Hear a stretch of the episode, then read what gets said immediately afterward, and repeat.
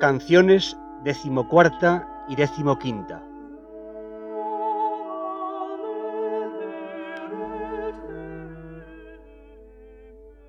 Hallando el alma todo lo que deseaba y más de lo que se puede decir, comienza a cantar alabanzas a su amado, refiriendo las grandezas que en esta unión en él siente y goza, en las dos siguientes canciones, diciendo, Mi amado las montañas, los valles solitarios nemorosos, las ínsulas extrañas, los ríos sonorosos, el silbo de los aires amorosos, la noche sosegada en par de los levantes de la aurora, la música callada, la soledad sonora, la cena que recrea y enamora.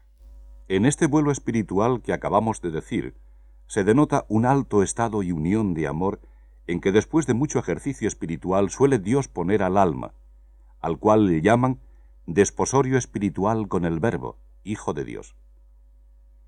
Y al principio que se hace esto, que es la primera vez, comunica Dios al alma grandes cosas de sí, hermoseándola de grandeza y majestad, y arreándola de dones y virtudes, y vistiéndola de conocimiento y honra de Dios, bien así como a desposada en el día de su desposorio. Y en este dichoso día, no solamente se le acaban al alma sus ansias vehementes y querellas de amor que antes tenía, mas quedando adornada de los bienes que digo, comiénzale un estado de paz y deleite y de suavidad de amor, según se da a entender en las presentes canciones, en las cuales no hace otra cosa sino contar y cantar las grandezas de su amado, las cuales conoce y goza en él por la dicha unión del desposorio. Y así, en las demás canciones siguientes, ya no dice cosas de penas y ansias como antes hacía, sino comunicación y ejercicio de dulce y pacífico amor con su amado, porque ya en este estado todo aquello fenece. Ve el alma y gusta en la unión divina abundancia, riquezas inestimables, y halla todo el descanso y recreación que ella desea.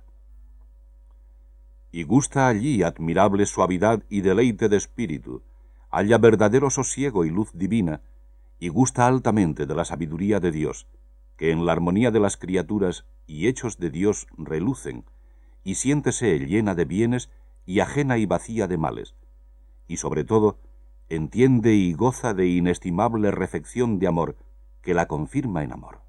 Y esta es la sustancia de lo que se contiene en las dos canciones sobredichas, en las cuales dice la esposa que todas estas cosas es su amado en sí, y lo es para ella.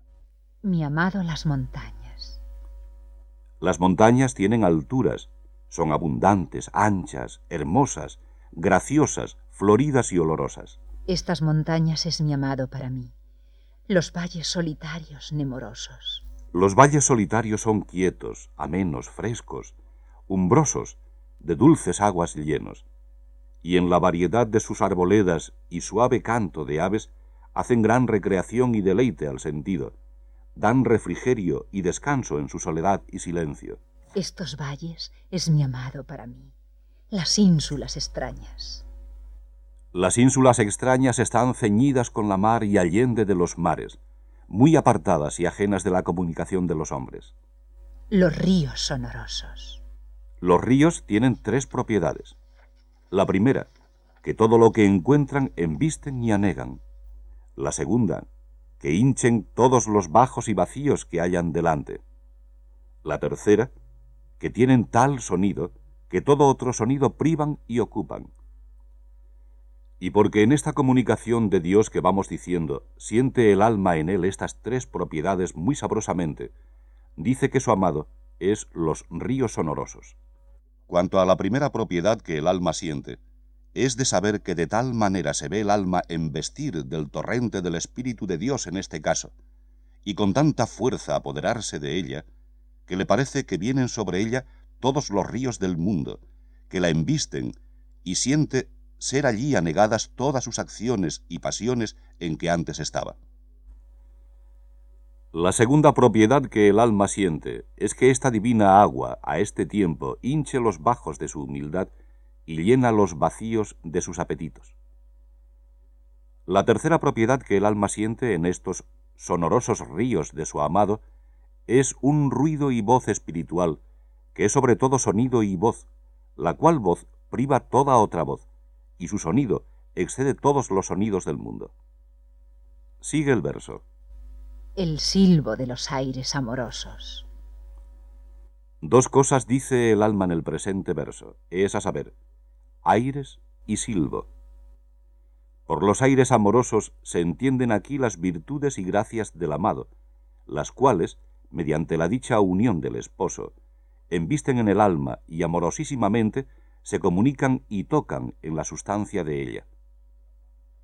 Y al silbo de estos aires llama una subidísima y sabrosísima inteligencia de Dios y de sus virtudes, la cual redunda en el entendimiento del toque que hacen estas virtudes de Dios en la sustancia del alma. Que este es el más subido deleite que hay en todo lo demás que gusta el alma aquí. Sigue la declaración. La noche sosegada. En este sueño espiritual que el alma tiene en el pecho de su amado, posee y gusta todo el sosiego y descanso y quietud de la pacífica noche, y recibe juntamente en Dios una abismal y oscura inteligencia divina, y por eso dice que su amado es para ella la noche sosegada. En par de los levantes de la aurora. Llama bien propiamente aquí a esta luz divina levantes de la aurora, que quiere decir la mañana, porque así como los levantes de la mañana despiden la oscuridad de la noche y descubren la luz de día, así este espíritu sosegado y quieto en Dios es levantado de la tiniebla del conocimiento natural a la luz matutinal del conocimiento sobrenatural de Dios, no claro, sino, como dicho es, oscuro, como noche en par de los levantes de la aurora. La música callada. Llama a esta música callada, porque, como habemos dicho, es inteligencia sosegada y quieta, sin ruido de voces, y así se goza en ella la suavidad de la música y la quietud del silencio y así dice que su amado es esta música callada, porque en él se conoce y gusta esta armonía de música espiritual. Y no solo eso, sino que también es... La soledad sonora. Lo cual es casi lo mismo que la música callada, porque aunque aquella música es callada, cuanto a los sentidos y potencias naturales, es soledad muy sonora para las potencias espirituales. Y por cuanto el alma recibe esta sonora música, no sin soledad y ajenación de todas las cosas exteriores, la llama la música callada y la soledad sonora, la cual dice que es su amado. ¿Y más? La cena que recrea y enamora. La cena a los amados hace recreación, hartura y amor. Porque estas tres cosas causa el amado en el alma en esta suave comunicación, le llama ella aquí la cena que recrea y enamora.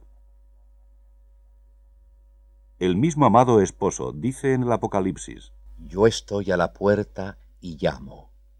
Si alguno me abriere, entraré yo. Cenaré con él y él conmigo. En lo cual da a entender que él trae la cena consigo, la cual no es otra cosa sino su mismo sabor y deleites de que él mismo goza, los cuales, uniéndose él con el alma, se los comunica y goza ella también.